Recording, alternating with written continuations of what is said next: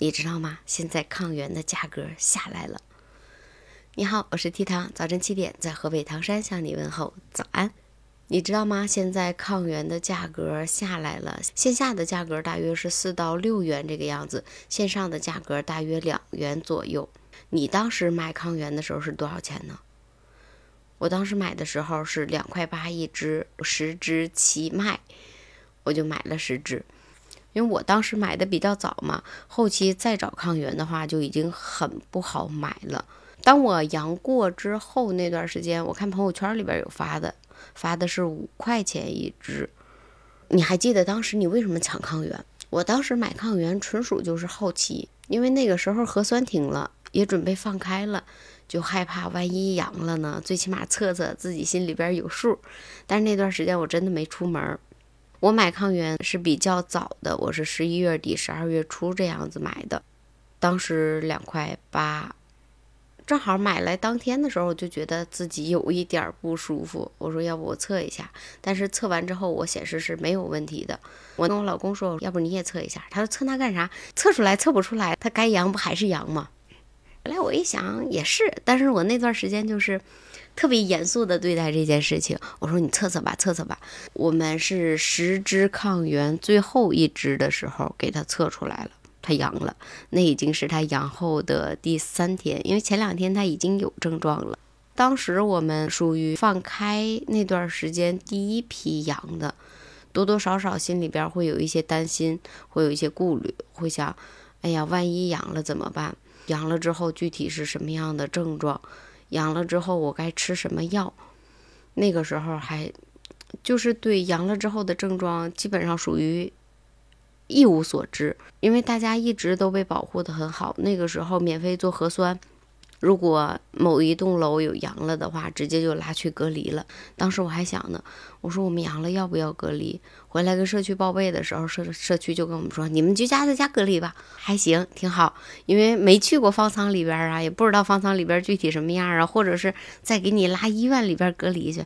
当时就想，如果在家隔离就特别的好。在家隔离那段时间，我们也没有分开，还是像平常一样过日子，只不过是我们没有出门。那时候朋友给我打电话，他说：“走啊，咱们出去拍视频呢。”我还说呢：“我不去，我阳了。”那时候就可怕自己阳了，然后也不敢告诉别人。直到后来，身边阳的人越来越多的时候，才坦然的面对我是。挺早挺早那一批阳的人也开始跟身边的小伙伴分享经验。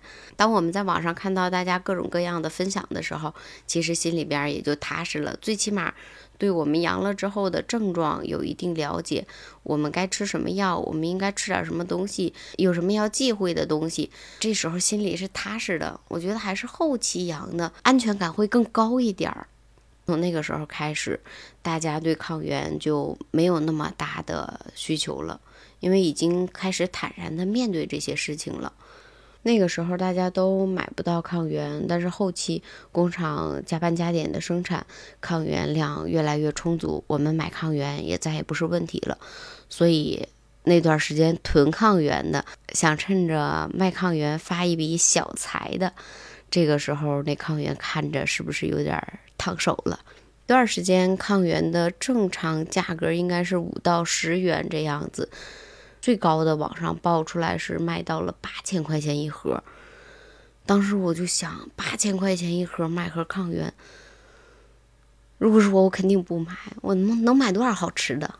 后来我也想过一个问题，就是我们买的抗原，它里边不是一个试纸嘛，然后外边是一个塑料的小盒子，如果那个。不装小盒子的话，可不可以？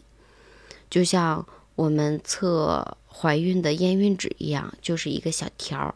因为小条儿的和那个带壳壳的，它价格是不一样的。会不会如果就是一个试纸条的话，它就会便宜很多呢？现在抗原已经能够满足我们的需求了。